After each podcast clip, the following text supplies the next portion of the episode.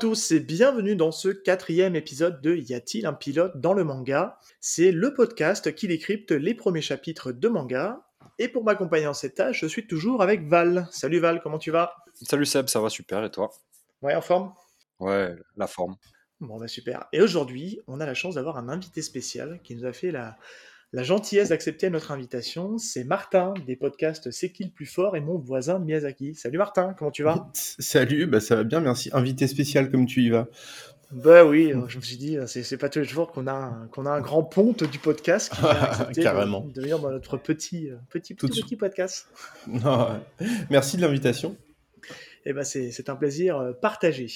Euh, Martin, tiens, ma première petite question, euh, comment on compose et qu'on a posé dans notre premier épisode, on a eu un, invité sur, le donc l'épisode consacré à, Jujutsu Kaisen. Comment toi tu te, quel est ton rapport avec les mangas?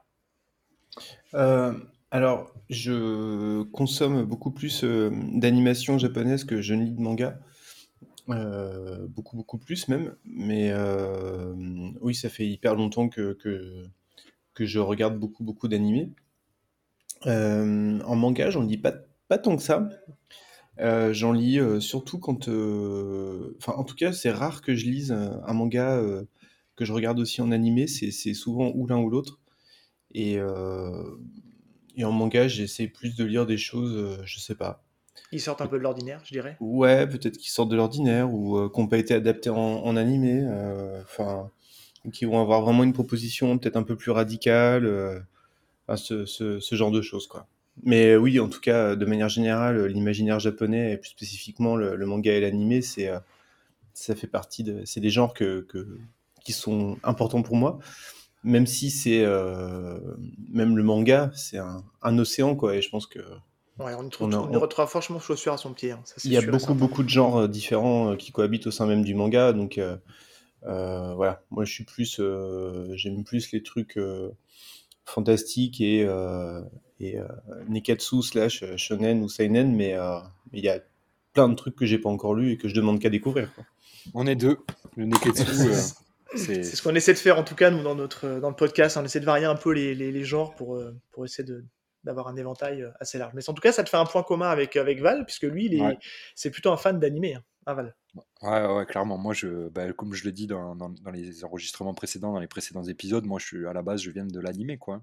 Je suis un, un enfant de, de Naruto, de Dragon Ball Z euh, en animé, et, euh, et donc, euh, bah, après, derrière, euh, tout a découlé. Et c'est vrai que, comme, euh, comme Martin, moi, tout ce qui est shonen, neketsu, euh, c'est, vraiment euh, ce qui me fait vibrer, quoi. Donc, euh, je suis beaucoup plus là-dessus. Bon, bah, super. Et tu nous touches deux mots peut-être, Martin. euh, c'est peut-être celui qui, qui se rapproche un petit peu plus de la, de la thématique du podcast. Et euh, tu, tu peux nous rappeler peut-être éventuellement le, concept de ton, de ton podcast, là, mon voisin Miyazaki? Ouais, en fait, mon voisin Miyazaki, c'est un, un, podcast où on consacre chaque épisode à la l'analyse euh, vraiment en profondeur de bah, d'un film de, de Hayao Miyazaki. Je fais ça avec avec Florence. L'idée, c'est vraiment euh, d'aller, euh, enfin, c'est vraiment de proposer une analyse ciné- cinématographique très euh, très approfondie et parce que c'est pour le coup Miyazaki, c'est un petit peu un, man- un mangaka, c'est un, spécialiste d'animation, mais c'est quand même surtout un cinéaste. Tous, ces, tous les films de Miyazaki c'est- ont été pensés pour le cinéma, faits, pensés, écrits, produits pour le cinéma. Ce qui est un peu un, ce qui est un petit peu atypique au Japon finalement et, euh, et ce qui le, le différencie beaucoup du, du- de la majorité de la production euh, animée euh, ja- japonaise. Ah, clairement, c'est au niveau de la Ce qui production. fait sa patte, absolument. Oui. Ouais, complètement, ouais.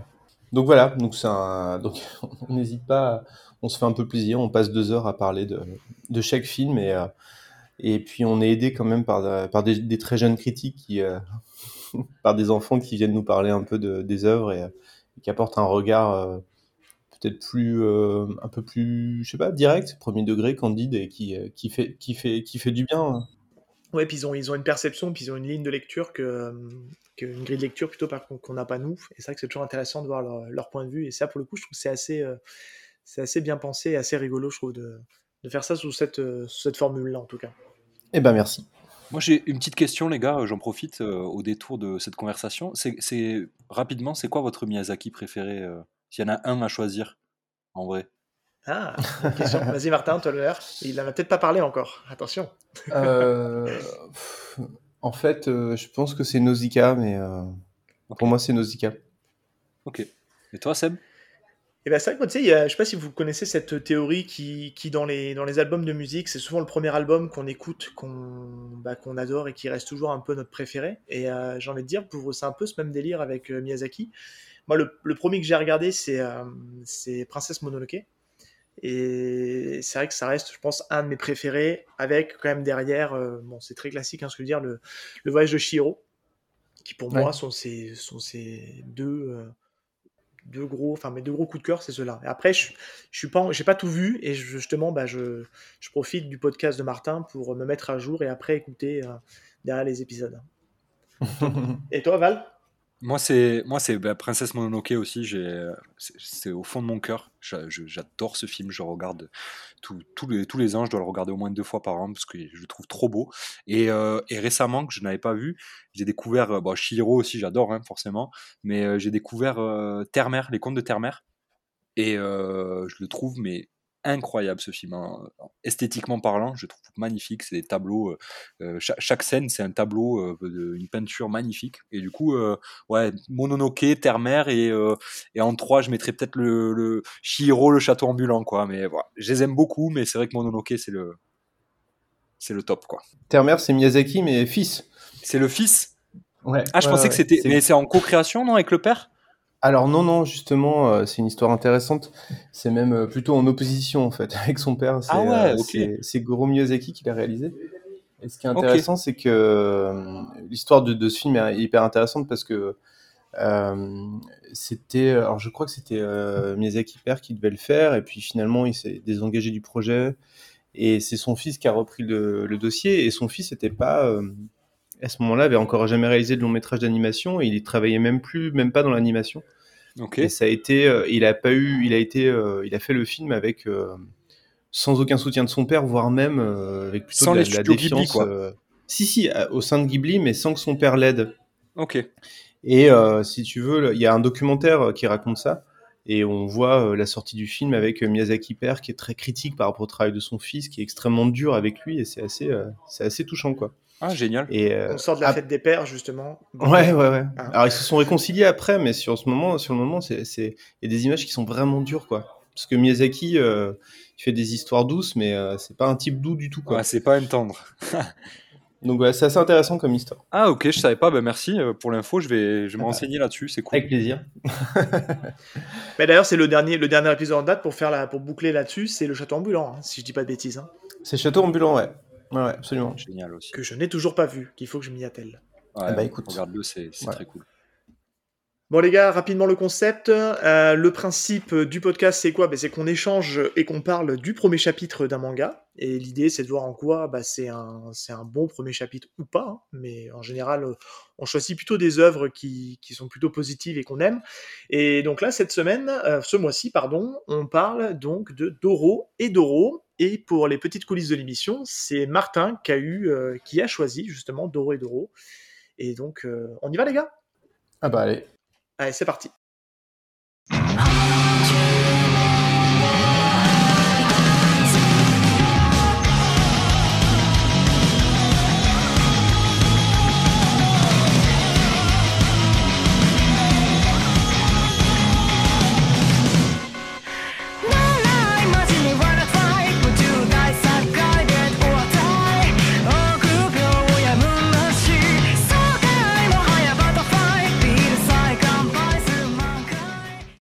Donc du coup, Doro et Doro, donc c'est euh, un manga de Q Ayashida qui est une auteure, si je me trompe pas.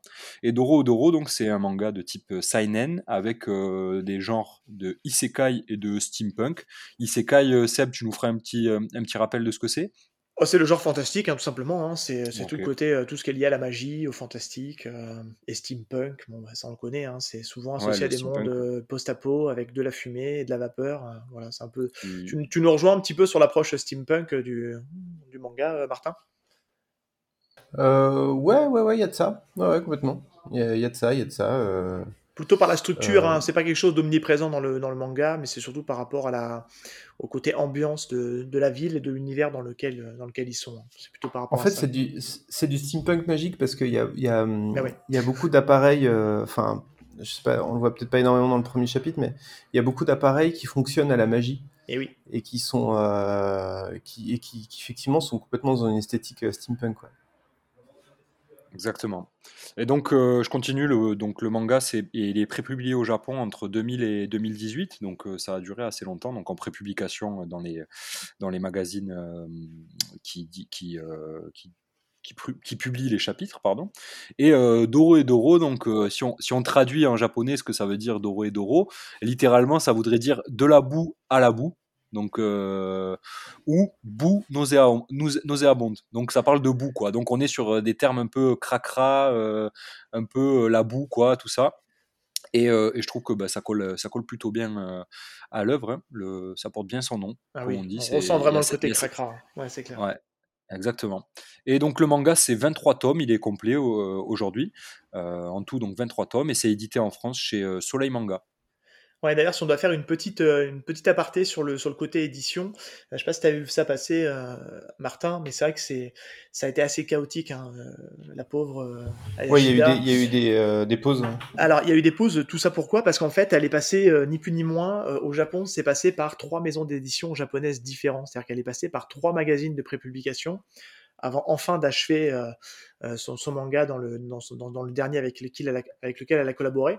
Et c'est pour ça que ça a duré 18 ans. 23 tomes en 18 ans, c'est pas mal hein, quand même, c'est un bon cycle.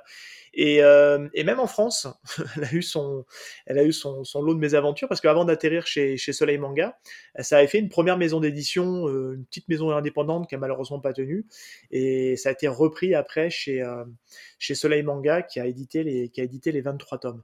Mais on va le voir juste après, tu vas reprendre la main, Martin. Euh, c'est quand même un peu inespéré parce qu'aujourd'hui, euh, elle atterrit chez un grand du, de, de la SVOD. Oui. Euh, donc il y a oui. une série exact, exactement, il y a une série d'animations produite par le, le studio Mappa. Euh, Mappa, on en a déjà parlé dans, euh, dans notre épisode sur euh, Jujutsu Kaisen, mais c'est ceux qui ont fait euh, justement bah, Jujutsu Kaisen. C'est ceux qui ont fait plus récemment et plus médiatiquement parlant, plus, le plus connu, c'est l'attaque des Titans, Shingeki no Kyojin. Et, et elle est disponible mondialement sur Netflix depuis mai 2020. Euh, et il me semble que c'est l'intégralité de, de, la série. Ils sont tous sur Netflix. Et tu, voilà. tu l'as vu l'animé, la, Martin? Ouais, en fait, moi j'ai euh, dé découvert Doro et Doro via l'animé pour le coup. Ok. Et euh, euh, quand c'est sorti l'année dernière. euh, Ça a dû te faire bizarre de passer de l'animé au manga du coup? Parce que c'est vrai que c'est vraiment deux ambiances. Euh, oui et non en fait parce que le comment dire le, la, la, je trouve la, la qualité de l'animé est vraiment excellente enfin oui. en termes d'animation et puis euh, aussi de, de, de, de, sound design et de musique c'est vraiment hyper réussi. Enfin mon, en tout cas sur moi ça a vraiment bien fonctionné. Ah, je te rejoins. Mais, mais en fait j'ai lu le en fait je me suis mis à lire le manga juste parce que je voulais voir la suite. Parce que le parce que l'animé couvre euh, l'animé il y a 10 épisodes je crois qui sont dispo ou 12, ouais. je sais plus, je sais plus le nombre exact, et euh, plus des petites OAV mais bon qui sont qui sont à côté. Et, euh, et en fait j'avais ultra envie de voir la suite quoi. Et même euh, en fait c'était même avant que j'ai commencé à lire le manga en cours de diffusion de l'anime parce qu'il sortait, je crois que chaque épisode sortait. Alors je me souviens plus parce que pour être tout à fait honnête, euh, j'avais mon cousin du Japon qui me faisait oui. passer les épisodes. C'est ce que j'allais te dire, le, cousin, le fameux cousin du Japon. Voilà, je récupérais les épisodes euh, semaine par semaine et, euh, et où, je sais plus à quelle fréquence ça sortait. Et donc, euh, j'arrivais pas à attendre une semaine, j'avais envie de voir la suite, quoi. Donc, je me suis mis à lire euh, le manga hyper tôt et à, à, lire en parallèle de, de regarder le, de regarder l'animé. Et non, ça m'a posé aucun problème pour le coup parce que parce que je, je, trouve, enfin, je suis vraiment très, très, très, très client du trait de, de Kyo Yashida. D'accord. Donc ça me, ça me pose aucun problème de passer de l'un à l'autre. Pour le coup, j'ai parfois j'ai eu du mal avec certaines séries. Je sais pas, par exemple Tokyo Ghoul, j'avais vraiment adoré l'animé, j'ai voulu lire le manga, j'y suis pas trop arrivé. Et là, pour le coup, ça m'a posé aucun problème. Ah, mais ça serait intéressant de confronter les avis quand, quand on décryptera un petit peu l'œuvre.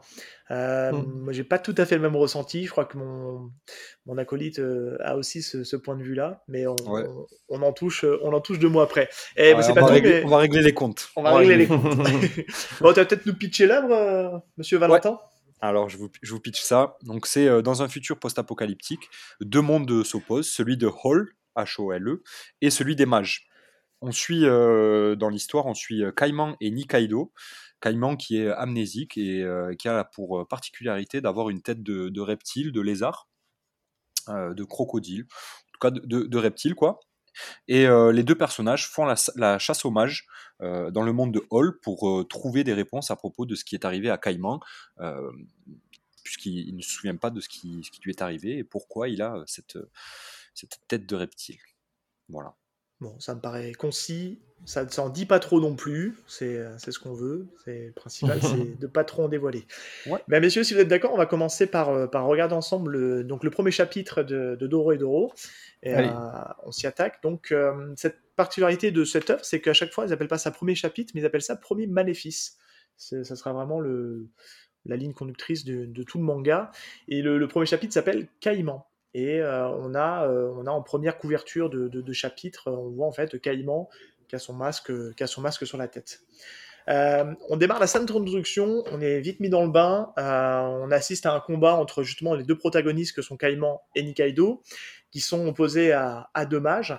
Et là, on, voit donc Caïman qui a un des mages dans sa tête. Euh, et ben, on comprend tout de suite que c'est un peu son, modus operandi pour obtenir des réponses parce qu'il a, euh, il a un mec un peu chelou hein, qui, sort un peu de sa, qui sort un peu du fond des entrailles pour euh, justement ben, savoir si c'est le, mage qui sont en recherche. Qu'est-ce que vous avez pensé de ce premier, de cette scène d'ouverture Bah, euh, en fait, c'est une scène, euh, c'est une scène qui est hyper in- intéressante parce que, euh, qui est à la fois intéressante et complètement trompeuse sur ce que va être le manga par la suite. Parce que on démarre d'entrée avec une scène hyper, hyper violente et hyper violente graphiquement et, et hyper dure et on voit, on voit Caïman et Nikaido un peu en mode euh, bullies quoi. Enfin, ils sont en train de, de maltraiter un, C'est clair. euh, deux, euh, deux tocards, euh, deux mages complètement tocards, pour essayer d'avoir des réponses pour, pour essayer de comprendre donc l'origine de Caïman. Donc euh, il- à chaque fois, il fout la tête des gens euh, qu'il veut interroger dans dans sa propre gueule. Et au fond de sa gueule, il y a un- quelqu'un qui arrive, on ne sait pas qui c'est à ce moment-là, euh, et qui regarde le, le mage en question et qui répond à chaque fois oui, c'est lui, non, c'est pas lui. Donc lui, sous-entendu, celui qui lui a jeté le, le maléfice qu'il a transformé en, en Caïman. Enfin, en, lézard, quoi. Et, euh, et la scène est extrêmement violente. Euh, et, et après, il y aura. Alors, il y a beaucoup de violence, beaucoup de gore tout au long du, du- du manga, hein, du début à la fin. Mais il y a aussi, euh, il y a aussi beaucoup de douceur, paradoxalement. Et là, on est plutôt sur la phase violente, quoi. Ouais, et puis c'est de la surenchère, hein, parce que là, euh, clairement, euh, le... une fois que, le... que Caïman se rend compte qu'il a plus besoin du, qu'il a plus besoin du, du mage qu'il est en train d'interroger, il... euh, littéralement, il le découpe, quoi. hein. Et puis on voit vraiment bien la scène où, où il le découpe, quoi. Et ça se termine par euh, j'ai plus besoin de toi, et puis euh, il finit complètement euh, en charpie. Euh, Valentin, tu veux peut-être rajouter quelque chose? Non, euh, euh, je suis totalement d'accord avec ce que dit Martin sur euh, la- la- l'ambiance euh, directe euh, quand on arrive, on, on lit ses premières pages, c'est totalement trompeur. Euh, moi, ce que je rajouterais, c'est que c'est euh, dégueulasse même. Enfin, dans- dans- mais dans le bon sens du terme, c'est-à-dire que euh, les traits, euh, les traits du, du- de, de Kyo Ayashida, ils sont hyper réalistes. Je trouve que la, la gueule de Caïman euh, en, en reptile, elle est hyper réaliste, les, les écailles, tout ça et tout. Et euh, il y, a, il y, a, y a tout ce truc de, euh, c'est c'est un peu dégueulasse qu'on s'y on s'y croit. Et euh, j'ai j'ai été hyper impressionné quoi quand j'ai lu ça. Alors moi, un peu comme Martin, je suis rentré euh, dans le dans, dans le manga d'abord par l'animé. Euh, mais j'ai regardé uniquement le premier épisode et après j'ai commencé j'ai lu le premier chapitre qui, qui correspond au premier épisode. Et, euh, et du coup euh, c'est vrai que c'est un peu différent euh, dans, dans l'animé quand même. Je, je trouve que les traits euh, sont beaucoup plus euh, euh, précis et plus réalistes euh, dans le manga. Mais c'est c'est mon avis. Tu voulais rajouter Oui, quelque chose, oui. Martin? Oui, oui, non, non, je- je- effectivement, l'animé est, est plus, est un peu plus propre, cartoon entre guillemets. Ouais, cartoon. Euh, plus facile. Enfin, il est plus, il est plus accessible quand même, l'animé.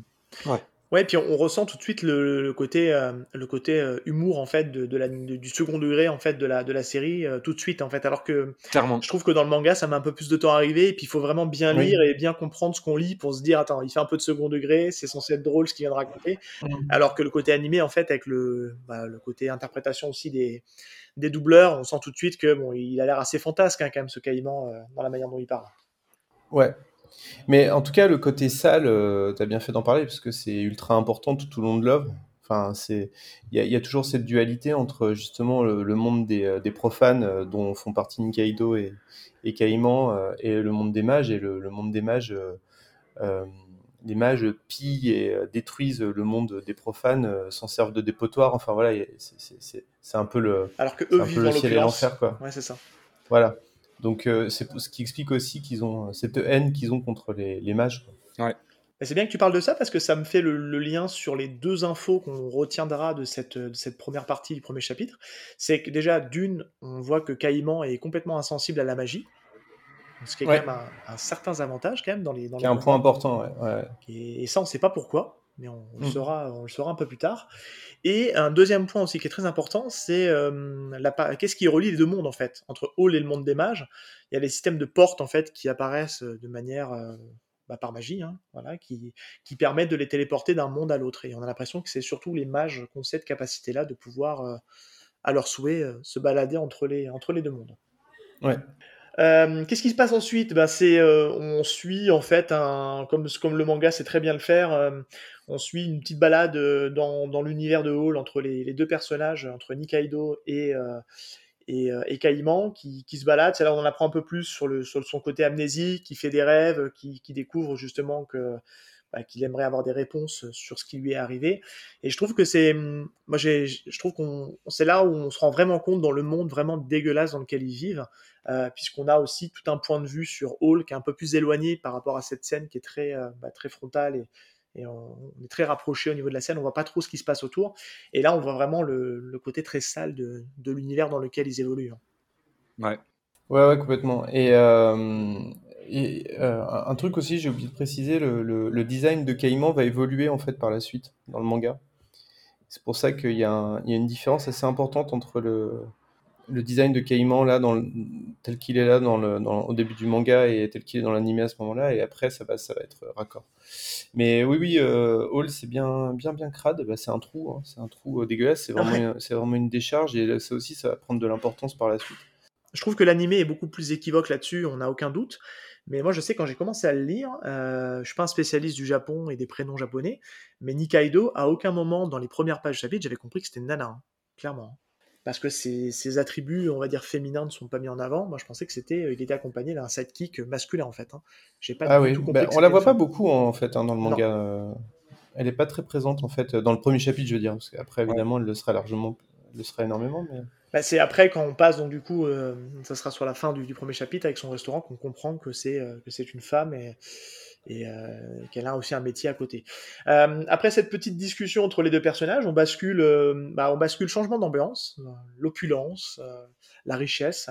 On bascule chez les mages et on se rend compte qu'en fait ici ils ont tous un, ils ont tous un attribut. En fait, ils portent tous des masques pour les différencier. D'ailleurs, il y aura peut-être des choses à dire aussi sur, sur, sur, ces masques, justement, qui peuvent aller du grotesque à du vraiment très dégueulasse pour inspirer un peu la peur. Et on découvre surtout un personnage qui va avoir beaucoup d'importance par la suite, qui est le personnage de Ensan, euh, qui a l'air d'être, euh, on va dire, le, boss des lieux. Oui, c'est le parrain en fait. C'est le patron. Qu'est-ce que vous en pensez de ce, de, ce personnage-là de Ensan? Qu'est-ce qui, qu'est-ce qui vous évoque euh? bah, En fait, alors, il y a deux façons de répondre. Soit on répond en faisant abstraction de ce qu'on va lire par la suite. Et eh oui. soit on répond là. Pour l'instant, on ne sait pas énormément de choses de lui. On voit juste que c'est un, on voit juste que, que c'est euh, que c'est le boss, euh, qu'il aime beaucoup les champignons. ça c'est clairement dit dès le départ, oui, on le voit. Oui. Qu'il a une magie basée, euh, il a une magie basée sur les champignons et qui, qui, qui, fait aussi des trucs assez dégueux. Quand il, quand il s'attaque à ses adversaires avec sa magie, c'est quand même très très crade. Et en fait, il est de prime abord, il est, il est, il est quand même très cruel et très dur. Euh, et il le sera de toute façon, mais euh, il va acquérir de la nuance euh, plutôt dans la deuxième partie du manga. Mais il est assez intéressant, il est hyper charismatique. Je trouve. Ouais, j'allais dire Valentin du coup, c'est quelque chose éventuellement à dire? Ouais, ben, moi je vais, je vais tout simplement dire qu'il est bien dégueulasse, hein, Ensan. Euh, déjà. son, vieux, son masque euh, où, y a, où on voit les, les dents et tout euh, est, tout aussi dégueulasse. Une chose que je voulais rajouter, ouais, quand tu as présenté un peu le, le, monde des mages et tout, moi je suis pas trop d'accord. Je trouve pas vraiment que c'est l'opulence et tout. Je le trouve tout aussi crade que Hall, ce monde-là. Euh, ils ont pas l'air de vivre non plus dans. En fait, ils sont dans. Ils sont extravagants, c'est-à-dire que on voit, ils ont des chaussures. Enfin, c'est ridicule, quoi. Leurs masques, ils sont ridicules, les chaussures sont ridicules. Et je trouve pas que leur monde est, si beau que ça. Au contraire, en fait, il est, il est dégueulasse, mais dans d'une autre manière, quoi. Euh, on sent qu'ils ont pas les mêmes problèmes et c'est pas la même le, la même chose que Hall ou comme dit Martin, c'est une décharge et clairement c'est ça. Là, on, on, sent que c'est un peu malsain, je trouve, l'ambiance euh, chez les mages ah, aussi. Euh, euh, ça, ça pue, quoi. Je, on, sent ce truc-là, quoi. Hein. Vraiment, moi, je, quand j'ai lu, je me suis dit, mais putain, mais cette ambiance, limite, le, livre dégageait l'odeur de, pestilentielle de, l'univers, quoi. Et ça, c'est assez fort, hein, c'est d'arriver à transmettre cette émotion-là. Et globalement, ouais. Ensan, il est dégueulasse. Et on, on, voit par son attribut, on comprend le fait qu'il s'appelle En San, on, comprend que c'est le boss, quoi. Le, San euh, japonais. Euh. Qui donne la supériorité à la personne. C'est ça. Ce, que tu dis, en fait, c'est important parce que il y a, de la même manière, en fait, euh, comment dire, il y a, Hall, les habitants de Hall qui sont, qui sont les humains, hein, pour le coup, qui sont les, non-mages, les profanes, ceux qui n'ont pas de pouvoir. C'est vraiment tout en bas de la pyramide. Et le monde des mages est quand même largement plus, n'est pas parfait, mais il est, il est, globalement plus propre. Mais même au sein du monde des mages, il y a aussi toute une pyramide. Et euh, effectivement, euh, dans, chez les mages, il y a, y a, un certain nombre de, de mecs, enfin de gens qui sont un peu des, un peu des tocards, comme le personnage qu'on a vu, l'un des deux, qui se sont fait massacrer. Qui ressemble à quelqu'un échappé de la, échappé de la comédie italienne là, un peu. Oui, oui, oui, la comédie dell'arte. Ouais, comédie dell'arte. Et, et, et, le truc des chaussures, c'est alors en fait ces gens-là, c'est ces mages, en fait, c'est un peu comme les, les, gangs de Yakuza, en fait. Il y a tout un cérémonial, il y a tout un truc, il y a... donc ils ont des chaussures particulières qu'ils doivent mettre pour certaines occasions, il y a des rites d'initiation, euh, ils doivent passer certaines épreuves, on leur donne, quand on leur donne leur masque, c'est qu'ils sont passés à un certain stade. Enfin voilà, il y a, il y a tout, un, tout un tas de trucs qui se passent, et effectivement, au sein du monde des mages, il y a, des, il y a, des, il y a, des, il y a une hiérarchie, il y a, des strates, et euh, Anne, Anne, Anne pardon, est le, est le patron de l'organisation des des mages euh, que vont poursuivre Nikaido et Kaiman. Et, euh, et au-dessus encore, il y a les démons. Et ça, on les voit pas dans le premier chapitre, mais au-dessus des mages, au-dessus des mages, il y a les démons et euh, qui ont eux-mêmes leur propre hiérarchie. Enfin, en fait, c'est un peu sans fin, quoi. Ouais, il y a, y, a, y, a, y a, des castes, il y a, y a toute une hiérarchie dans l'univers, et l'univers est, profond. Quoi. Que Ensan, au niveau de son design, il me fait beaucoup penser à, à l'univers de, à l'univers aussi un peu qui est aussi très cracra de, de Gun. Euh, pour ceux qui ont, lu Gun, ça fait, on sent qu'il y a un peu d'inspiration par ça. Et alors, ça n'a rien à voir parce que j'ai vérifié au niveau de la, au niveau de la, chronologie. Le premier truc qui m'a fait penser quand je l'ai vu, c'est qu'il me fait penser au grand méchant de Mad Max Fury Road, je trouve Ensan dans son design. Ouais, et pourtant, et pourtant, et pourtant, ils n'ont, enfin, c'est pas sorti en même temps. Alors, est-ce que c'est euh, George Miller qui s'est inspiré du manga de Hayashida? Je pense pas ou alors c'est une pure coïncidence, mais je trouve qu'il y a vraiment euh, quelque chose en fait dans son design. Vous irez regarder, tiens d'ailleurs. Tu peux avoir les artistes, euh, designers qui ont participé au film, qui ont, une qui ont été influencés, c'est possible. Après, bon, c'est. C'est assez perturbant en tout cas. Ouais, ouais, ouais. Ouais, c'est vrai qu'il ressemble. C'est vrai, il, a le même, euh, la même, le même espèce de masque avec la bouche là et tout. C'est vrai qu'il y a cette similarité là. Bien vu. Donc en tout cas, donc là sur ce monde des mages, on, a l'échange entre, entre notre, notre petit personnage qui ressemble à un mec échappé de la Commedia dell'arte et qui échange justement avec, euh, avec Ensan pour, euh, pour lui expliquer que ben il a été confronté à un problème euh, dans le monde des, dans le monde des humains. Et on termine sur une note un peu plus positive. On retrouve nos deux larrons, là, Caïman et Nikaido, qui sont donc au restaurant de Nikaido, puisqu'elle elle gère un, elle gère un petit resto, et on apprend que bah, l'ami Caïman, en fait, il est fan de gyoza. Est-ce que vous aimez les gyoza déjà, tiens Ah ouais, grave. Moi j'adore ça. Un mets japonais très très bon. Ouais. me parle pas de ça, ça me donne faim. T'as pas mangé encore? Et la, chose amusante, c'est que les gyoza vont, vont avoir euh, une importance capitale tout au long de la, bouffe de manière générale, et les gyoza en particulier, ça va être hyper important tout le long de l'histoire en fait. Ah, c'est intéressant à savoir ça. Je je savais pas. Moi, j'ai pas poursuivi euh, trop. J'ai pas j'ai pas approfondi ma lecture et euh, du coup de savoir que les gyoza ont, une importance, c'est intéressant parce qu'on les voit dans, dans le premier chapitre. Ça se termine là-dessus. On n'imagine pas que ça soit un, fusil de comment on dit, un fusil de de Tchekhov. De Tchekhov. Euh, un peu, c'est un peu ça, non? Ouais, complètement. En fait, c'est son carburant en fait, hein, si je dis pas de bêtises. Oui, il adore il adore la gyoza et puis le, le, le, restaurant en fait, le Hungry Bug. Euh, c'est un peu, ça va devenir la base arrière de, de Nikaido et Caïman. C'est un peu toujours là où il retournera euh, quand, euh, quand il aura des problèmes. Et puis après, il y a, y a plein d'arts. Après, il y a, y a, une autre, il y a un autre arc un peu plus tard assez drôle avec non pas des, des gyoza mais avec des, des tartes, des tourtes. Oui. Et ça, c'est très très drôle et avec d'autres personnages. Et, et, après, les gyoza reviennent très en force à la fin d'une manière dont je parlerai pas, mais c'était. C'est, il y a, y a, un truc très important avec les gyoza à la fin de l'histoire. Surprenant. C'est vraiment drôle. Oui, oui, ah oui, pas mal. Pas mal surprenant. Énorme. C'est pour ça qu'on les voit beaucoup. En fait, les gyoza, on les voit beaucoup dans le générique de l'animé. Et, euh, et, je me demandais pourquoi, et après j'ai compris en fait. D'où l'importance que tu disais, Valentin, le petit fusil de Tchekhov qui est pas passé là par hasard et qui, qui est en fait un, un élément central du manga. Et donc c'est là-dessus que se termine euh, le premier chapitre. Euh, et donc justement après le deuxième maléfice, euh, pour, pour ceux qui voudront aller plus loin, ça sera Hungry Bug. Mais là on va passer donc à notre avis et on va aller un petit peu plus loin dans le, dans le décryptage pardon, de Doro et Doro. Alors les gars, qu'est-ce que vous en avez pensé de, bah, de ce premier chapitre? Valentin peut-être? Tu as ton avis sur le premier chapitre? Alors écoute, moi j'étais parti avec une appréhension sur l'œuvre euh, j'étais pas, je, je, me, je le cache pas, j'étais pas hyper enthousiasmé, j'étais pas hyper emballé par le, par l'univers et tout. Ça me, ça, me rebutait un peu de voir un truc un peu crado comme ça et tout ça. Euh, mais en fait, j'ai été pris euh, grave dedans, comme j'ai dit un peu plus tôt. je m'y suis mis, je suis passé d'abord par l'animé avant de, lire le premier chapitre. J'ai regardé le premier épisode, c'était plus simple pour moi. Je me suis dit que ce serait une bonne moyenne de rentrer dedans. Et, et en fait, j'ai plutôt apprécié. le chapitre est court, par rapport à d'autres chapitres, je pense qu'on aura l'occasion d'en parler là, mais euh, par rapport à d'autres mangas où ils ont des premiers chapitres euh, plutôt longs, euh, celui-là est quand même assez court, il y a une trentaine de pages, je crois. Un tout petit peu moins, ouais, 28 pages. Voilà, Sans compter Les, premières pages but, peut-être à 25 à tout casser. Euh. C'est vachement court, mais d'un autre côté, euh, en fait, ils exposent tout quoi, dans, dans ce chapitre, globalement. On a vraiment l'intrigue le, centrale qui est l'amnésie de Caïman qui est présentée, le monde globalement qui est présenté dans lequel vont évoluer les persos. Donc en fait, c'est hyper efficace et je trouve que c'est un bon, un bon premier chapitre. Martin?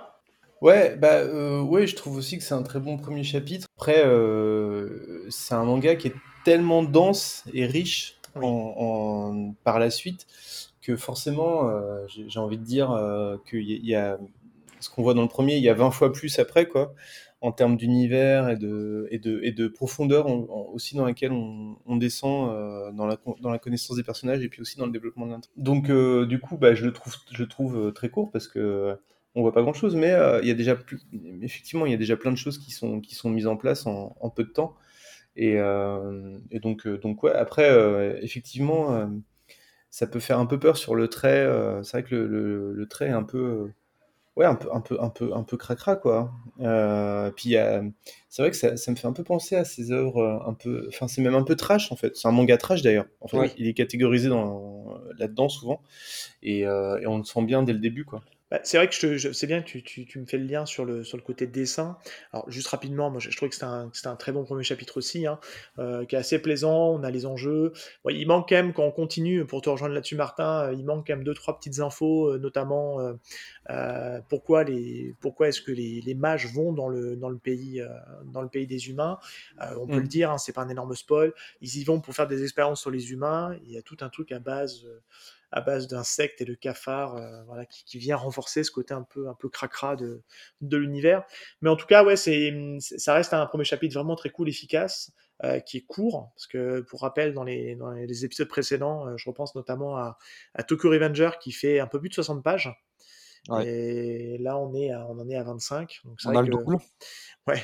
Donc c'est vrai que ça reste un très bon, très bon premier chapitre en tout cas.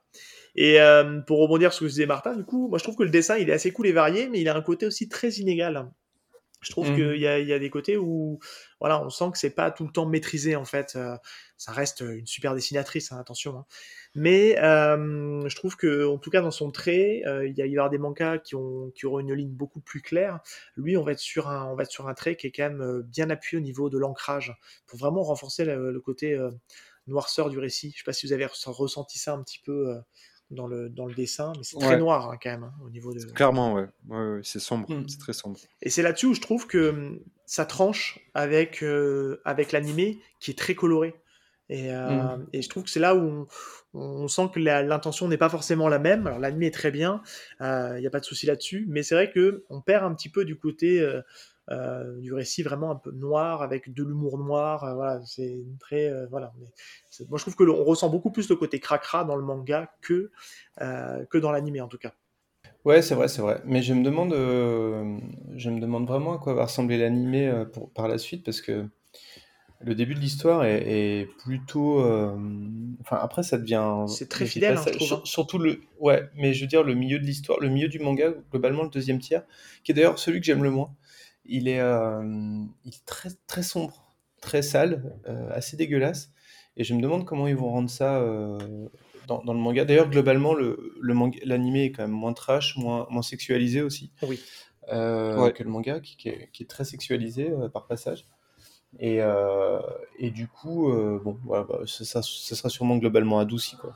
Mais c'est vrai que la, la, grosse révélation, pour, euh, pour dire, sans dire quoi, mais la grande révélation qu'on attend tous, elle arrive assez vite en fait. Après, on ne sait pas le pourquoi du comment, mais on découvre assez vite comment, en tout cas, en tout cas, on commence à avoir déjà des bribes de, de pourquoi Caïman on est, on est, comme ça aujourd'hui. Mais je pense qu'elle veut nous perdre aussi, voilà. Oui et non, oui et non en fait, parce qu'on va se rendre compte rapidement que c'est plus compliqué que ça, qu'il y a beaucoup de choses euh, derrière, euh, derrière euh, ce qu'on apprend. Puis surtout, en fait, ce qui est intéressant, c'est que, bon, c'est un peu une recette classique du, du, du, genre, hein, mais on va avoir une exploration en profondeur de, de, la backstory de pas mal de personnages. Notamment Nikaido. de Nikaido, mais pas que, même de N ou de, ou de même, et même de tous les, en fait, à peu près tous les personnages, hein, même, même le, j'ai oublié son, son nom, le man, le, le mage tokar du début qui va, qui va après essayer de, qui va s'en vouloir pendant toute l'histoire de la mort de son copain. pote, euh, il va y avoir tout un arc autour de ça. Il va, il va, il va rencontrer une autre mage euh, dans le, dans, dans, dans l'autre monde, euh, qui va devenir son équipière, qui va devenir, un, ça va être un peu une espèce de, de Kenny dans South Park. Quoi. Oui, oui clairement. La gamine, en fait, qu'on voit très rapidement dès le début, en fait, qui, qui a deux doigts de se faire zigouiller par la, par la team. Exactement. Et, euh, et donc, euh, donc euh, chacun va avoir vraiment. En fait, ce que, ce que ce que j'adore dans cette histoire, c'est que chaque personnage est vraiment traité respectueusement. Il y a quasiment aucun personnage qui est expédié. En fait, ils sont tous, ils ont tous droit à une, backstory qui est vraiment, qui est à la fois bien et pas trop envahissante, parce. Alors après, il juste dans le deuxième tiers, on, perd un peu le focus sur Caïman et Nikaido. On rencontre d'autres personnages. Euh, et on, alors certains sont peut-être moins intéressants que d'autres, mais c'est un peu une espèce de bande de, misfits, euh, de mages misfits qui essayent de, qui, qui essayent un peu de vivre leur vie euh, un peu à contre-courant dans le monde des mages et de, de s'en sortir comme ils peuvent. Et, euh, et pareil, ils vont, à, la fin, tout va se réunir avec brio, je trouve. Euh, et donc voilà, je, trouve, je trouve intéressant de, de, de vraiment donner de l'épaisseur à tout le monde. C'est ce que j'aime dans cette histoire en tout cas. Bah, c'est vrai qu'il y a quand même une, une, assez bonne dynamique quand même entre, entre les personnages, même déjà entre le duo. Le duo, il est quand même assez atypique et pourtant ça marche bien. On sent qu'il y a une, une super complicité. On n'arrive pas trop à comprendre pourquoi, mais on sent qu'en tout cas tout match. Et c'est vrai que sur les personnages, euh, il y a un point, et tu l'as souligné, c'est encore une fois, alors ça je pense que c'est aussi c'est un ressort, euh, c'est un poncif du, du manga. T'as pas, des, pas des méchants très méchants et des gentils très gentils. Quoi. Ils ont tous en fait... Euh, des, enfin, leur profil est toujours très nuancé. On arrive toujours à leur trouver des, des circonstances atténuantes, ou dire ah tiens il était pas si méchant que ça, ou alors de son point de vue c'est pas très méchant ce qu'il fait.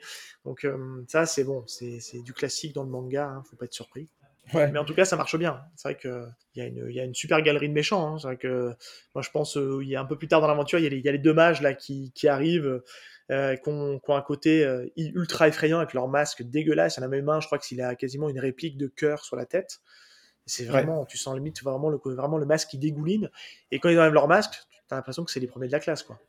ouais. Bah, ouais, juste, c'est, alors, en fait, le, le, comment dire, le manga, enfin l'œuvre Doro et Doro, ça tourne beaucoup autour de la, la notion de la tête, en fait. Mmh.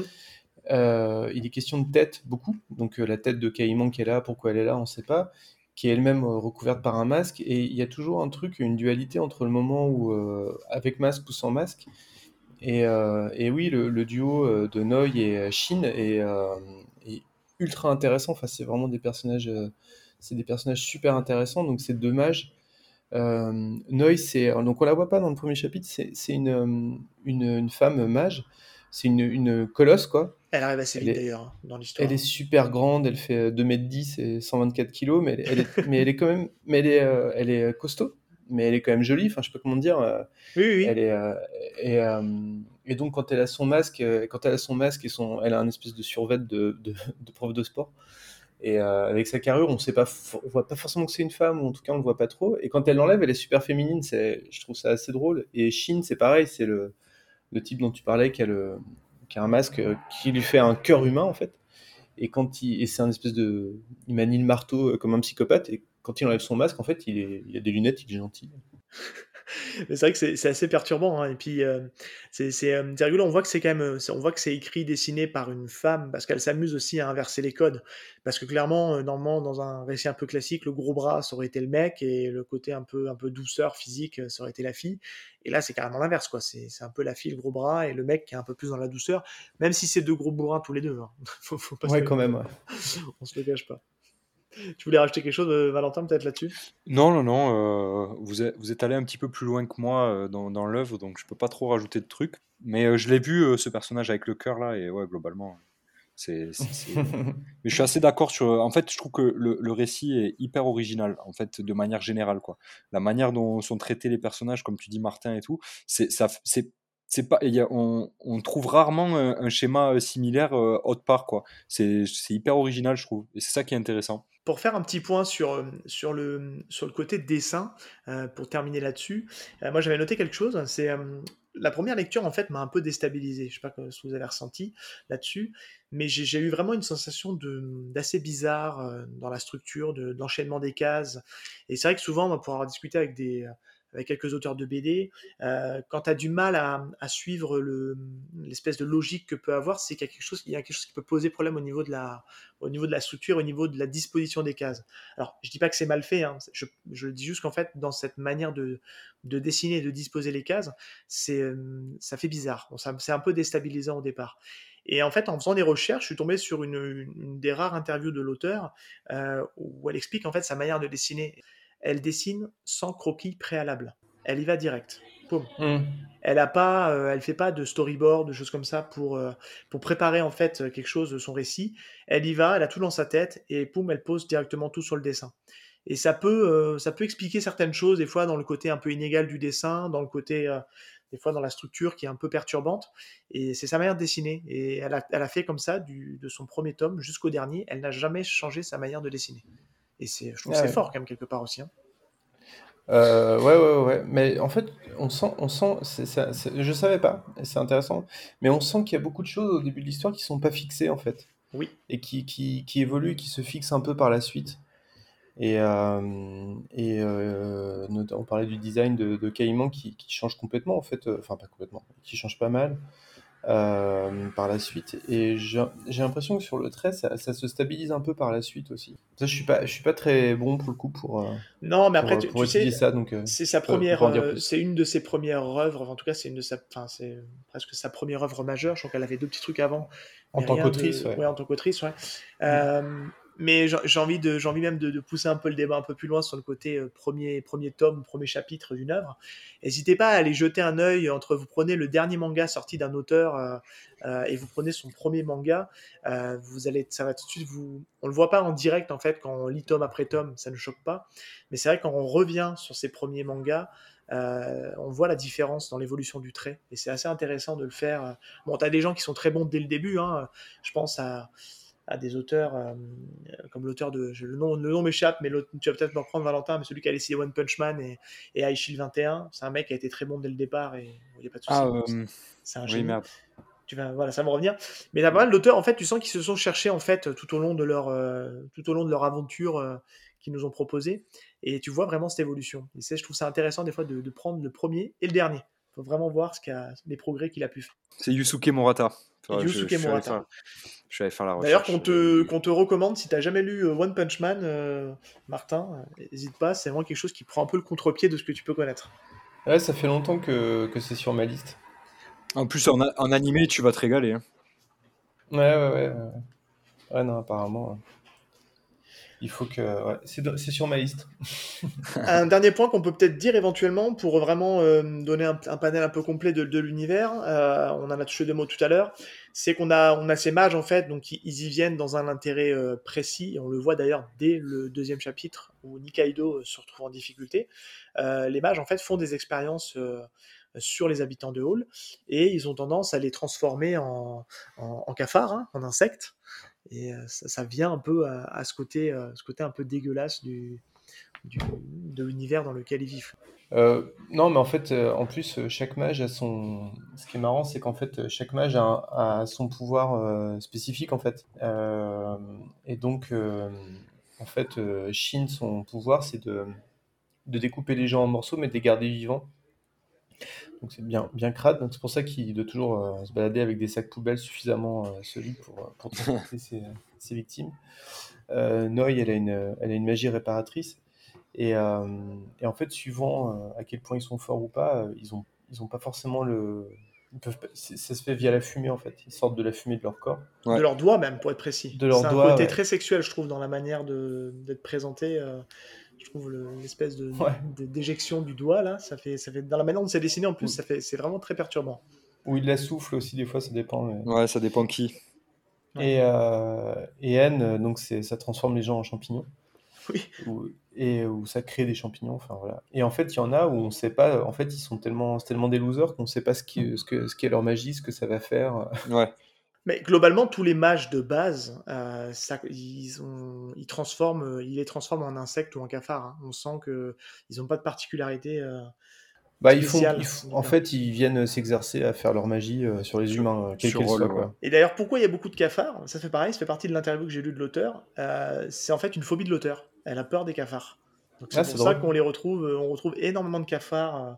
Euh, Ah, en particulier. Ouais, vas-y. Je sais pas si vous... Bah, il y a un personnage, c'est mon, c'est un de mes personnages préférés de Doro et Doro, c'est Johnson, qui est un, un cafard géant et qui, euh, qui ne dit qu'une seule chose, qui ne dit que shocking. c'est dire que ça, c'est shocking. Et en fait, c'est le, il est au début, c'est un, c'est un antagoniste de, de Caïman et après, il finit par, par les rallier et c'est un, un personnage qui est vraiment drôle, quoi, parce que c'est, il dit tout le temps shocking shocking, shocking. Ouais, c'est le jeu s'appelle Groot de de commentaires ouais, de, de complètement. Ouais. Mais d'ailleurs, t'en parles. Qu'est-ce que vous pensez de globalement et je pense qu'on terminera sur ce point-là parce qu'on a on aura fait à peu près le tour de Doro et Doro. Qu'est-ce que vous pensez du, de la gestion entre entre l'humour et le côté action du, de, de la série? Qu'est-ce que vous pouvez dire là-dessus? Ouais, comme tu l'as dit hein, plusieurs fois, enfin euh, vous l'avez dit tous les deux, hein, c'est euh, quand on dit que c'est de l'humour, euh, c'est de l'humour trash quand même. Et euh, enfin, je veux dire, on, on, on, rigole de choses qui sont assez dérangeantes, en fait, assez malaisantes. Il y a un côté très absurde qui fait que ça, ça, ça, ça fonctionne, ça fonctionne bien, je trouve. Euh, après, euh, il y a, y a, ouais, y a, y a des scènes d'action qui sont, qui sont assez intenses et importantes. Euh, mais il y a aussi beaucoup de scènes qui sont ni drôles ni, ni violentes, mais qui sont juste un peu de la, qui sont assez touchantes en fait, je trouve, assez oui. mélancoliques même ouais. parfois il y, y, a une vraie mélancolie en fait qui se dégage de tout ça parce que euh, en fait euh, finalement euh, ch chaque personnage est quelque chose et voudrait être quelque chose d'autre en fait. C'est un peu le c'est un peu le, le, la dynamique de chaque personnage. Et souvent c'est des personnages qui ont vécu des choses un peu traumatisantes et dont ils essayent de, de se débarrasser pour aller de l'avant quoi. Oui notamment sur le personnage de Nikaido on en apprendra un peu plus tard mais ouais ouais ouais. Mais pas que en fait hein, je trouve ça je trouve ça assez touchant et intéressant. Val bah, je, je, le rejoins, je rejoins Martin aussi là-dessus. Euh, moi, ce que je pourrais rajouter, c'est que je, trouve que l'ambiance, parce que j'aime bien faire ce comparatif-là, l'ambiance que j'ai ressentie en lisant le manga, c'est pas du tout la même ambiance, un peu plus la, même ambiance que dans l'animé, et c'est quelque chose qui m'a marqué. Euh, je trouve l'ambiance un peu plus dark, même s'il y a, comme on l'a dit, hein, cette dimension un peu, euh, cette, dimension humour second degré ou humour un peu particulier, quoi. Euh, mais euh, dans, dans l'animé, c'est beaucoup plus tourné, euh, je trouve, axé dans ce sens-là, alors que, alors que le manga, lui, euh, m'a emmené dans un endroit un peu sombre, avec euh, des scènes qui, qui, qui, par l'humour, dédramatisent un peu la situation, mais je me suis senti un peu plus mal en lisant que quand j'ai visionné. Et, et, globalement, c'est l'image que j'en ai de, de Doro et Doro, de ce manga, c'est que l'ambiance euh, malsaine, crade, tout ça, est plus forte euh, dans le manga que pour moi que dans l'anime. Ouais, c'est vrai, je, je, je suis d'accord. Non, mais c'est vrai que moi je trouve que c'est euh, beaucoup du, de l'humour de, de, situation en fait. Hein. C'est surtout comme ça qu'on arrive à percevoir en fait l'humour dans le, dans le manga. Et je trouve qu'il y a beaucoup de d'humour par absurde, tu sais, puis euh, en contretemps, tu sais, t'as la as une scène qui se passe et puis en fait c'est la réaction complètement décalée du personnage par rapport à ce qu'on vient de, de, voir qui fait que ça rend le truc un peu drôle. Mais ça demande, euh, c'est assez fin en fait. C'est moins euh, comme dans l'animé où, où tu sens que déjà dans la manière dont on s'exprime caïman, euh, tu sens tout de suite que c'est la grosse polade quoi. Parce que c'est vrai que je pense que très certainement que le doubleur en, rajoute un peu, en fait un peu des caisses. On lui a dit en tout cas de jouer le, le personnage de caïman comme ça. Mais je trouve que bah, ce qui viendra jamais, pour moi, renforcera toujours la marque de l'auteur, c'est c'est à nous aussi d'interpréter un peu la manière dont on ressent ouais. l'humour dans le, sur le format papier. Quoi. Je suis d'accord. Ouais, complètement. Ouais. Bon, écoutez les gars, bah, écoutez, je pense qu'on a fait à peu près le tour de, de Doro et Doro. Donc euh, Doro, comme on dit, donc 23 tomes disponibles chez Soleil Manga. Et puis, euh, bah, on ne peut que vous recommander. Hein. Je pense qu'on est assez unanime là-dessus. Hein. C'est clair. Bah ouais, et puis surtout, euh, euh, il, faut, il, faut, il faut vraiment le lire en, en, en sachant que c'est un voyage, euh, c'est vraiment un grand, grand, grand voyage. Et il n'y a pas de redite en fait. C'est ce qui est cool avec euh, cette histoire, c'est qu'il y a un début, il y a un milieu, il y a une fin. Et c'est pas euh, bon certains certaines histoires, certains mangas, alors surtout euh, surtout en shonen plus, on, on cette tendance un peu à répéter sans arrêt les mêmes situations. Alors là, pas du tout quoi. En fait, c'est vraiment un voyage permanent quoi. Oui oui, ça, change assez vite de, ton et d'ambiance. et on se dit bah tiens, on on a changé de manga, mais non non, on est toujours dans la même œuvre, mais c'est juste qu'on part dans un autre dans un autre délire en fait et qui rend quand même l'ensemble très cohérent. Hein, ça reste euh, hyper cool à lire. Bah, ça retombe sur ses pieds à la fin en tout cas, c'est tout ce que je peux vous dire. Mais ça demande, voilà, en, encore une fois, si on doit juste mettre un, juste un petit warning, c'est euh, ça reste un manga qui est pas non plus hyper simple d'accès, hein, faut dire ce qu'il ouais. est, euh, ça, ah, ça demande d'être disposé pour le lire, hein, parce mm. que euh, c'est pas simple dans sa, dans sa première approche en tout cas. Clair. Et maintenant, on va faire, euh, on va faire des petites rocos. On va laisser l'honneur euh, à Martin. Vas-y, Martin. Alors, euh, je vais faire une roco qui est un peu, un peu, qui est complètement capillotractée, mais euh, en fait, c'est que dans, dans, la foulée de Doro et Doro, j'ai lu euh, Fire Punch, et qui est, qui est aussi une œuvre dérangeante et, et, et, un peu crade. Je confirme. tu l'as lu en entier? J'ai lu le premier tome et euh, on va faire un, un petit, euh, une petite euh, backstory de, de tournage. Quand on a proposé à Martin de faire l'émission avec nous, il nous a, il nous a proposé deux œuvres, Doro et Doro et Fire Punch. Et j'ai dit à Martin, oui. Fire Punch, je suis pas sûr que on soit prêt et que les auditeurs soient prêts.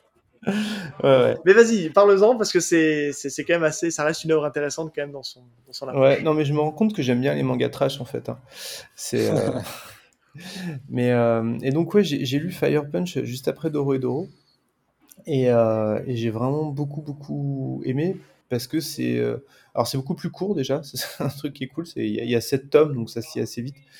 Et c'est aussi une proposition super radicale. donc, ça parle. ça se passe dans un, un futur post-apocalyptique bien, bien violent et bien, bien méchant. Et et c'est un gars qui. Et donc là aussi, euh, c'est un peu, c'est un peu, il y a un côté X-Men. Euh, les gens ont, oui. ont, des, ont, des, pouvoirs, euh, des aptitudes particulières. Et, et un pauvre type qui a le l'aptitude de toujours se régénérer en permanence se fait cramer par un type qui a l'aptitude de, de, de, produire des flammes qui ne s'éteignent jamais. Donc en fait, ce pauvre gars va se retrouver à, brûler sans arrêt toute sa vie, quoi. Donc c'est un, espèce de supplice qu'il doit vivre sans arrêt. Et, et en fait, on va suivre son, chemin, son cheminement dans ce monde-là où il va être tantôt perçu comme, comme le diable, tantôt perçu comme le Messie. Il va essayer de, d'aider les gens à sortir de la violence et à rebâtir un monde, un monde où, on arrête de, s'entretuer. Et puis en même temps, il va toujours avoir ce, cet appel à la, violence qui va ressortir sans arrêt. Alors c'est assez philosophique comme truc, bizarrement. Mais, euh, mais en tout cas, euh, si vous aimez euh, les histoires qui posent un peu des dilemmes moraux et philosophiques, qui sont. Tu peux le dire. qui, vont, qui, vont, fort parce qu'il y a des trucs très violents et très durs. On peut juste parler, on peut juste parler deux minutes et ce sera raccord avec le concept de l'émission. le premier chapitre où on suit le frère et la sœur. Je peux te laisser un moment la proposition que fait la sœur au frère, qui, qui fera peut-être un, tu sais, un, un, petit lien avec un, un, autre podcast que tu fais euh, qui s'appelle euh, Nanarland et qui m'a fait tout de suite penser, je dis, voilà, il y a un petit côté nanar quand même dans, le, dans l'approche. Vas-y, je te laisse, euh, laisse en parler.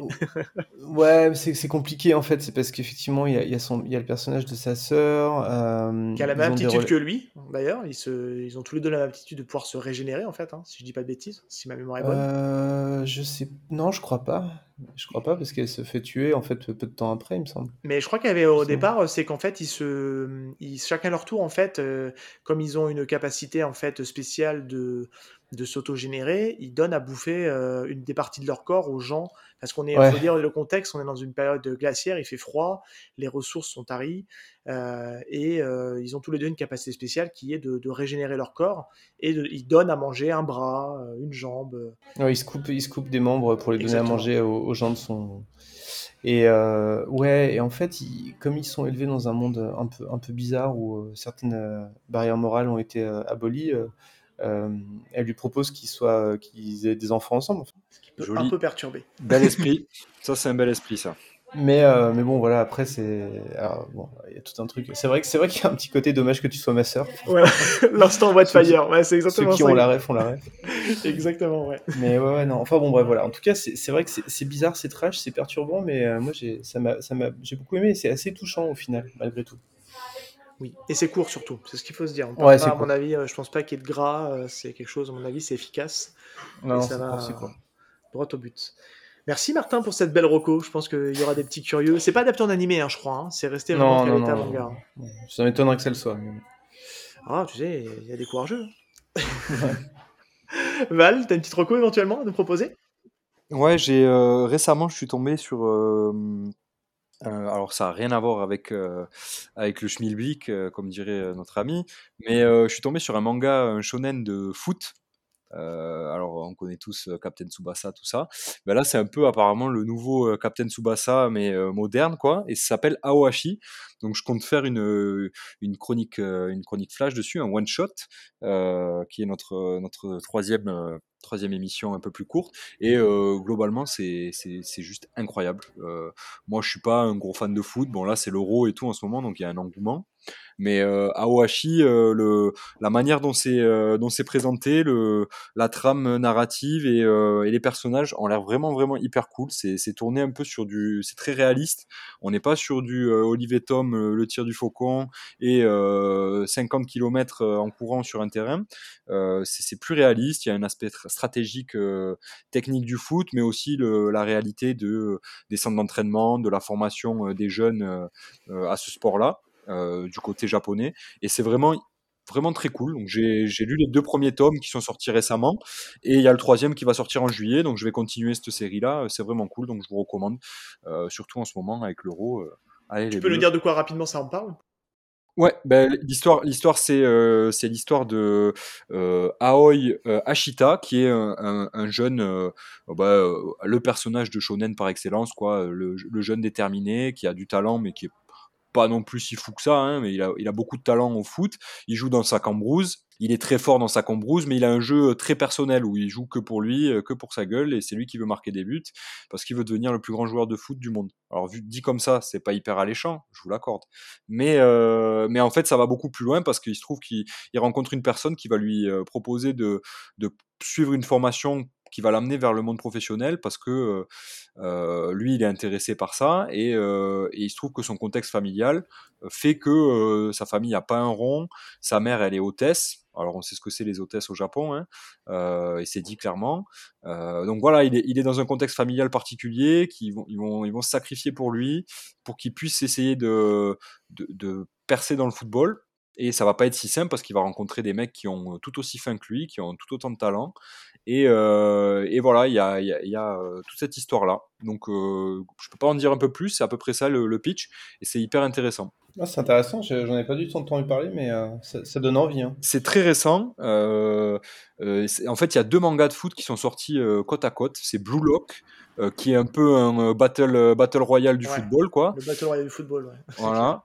Euh, J'étais pas hyper attiré par ça. Et il y a Aohashi qui, euh, qui prend cette, euh, cette tangente-là, lui, euh, ce- ce- cette manière-là de raconter.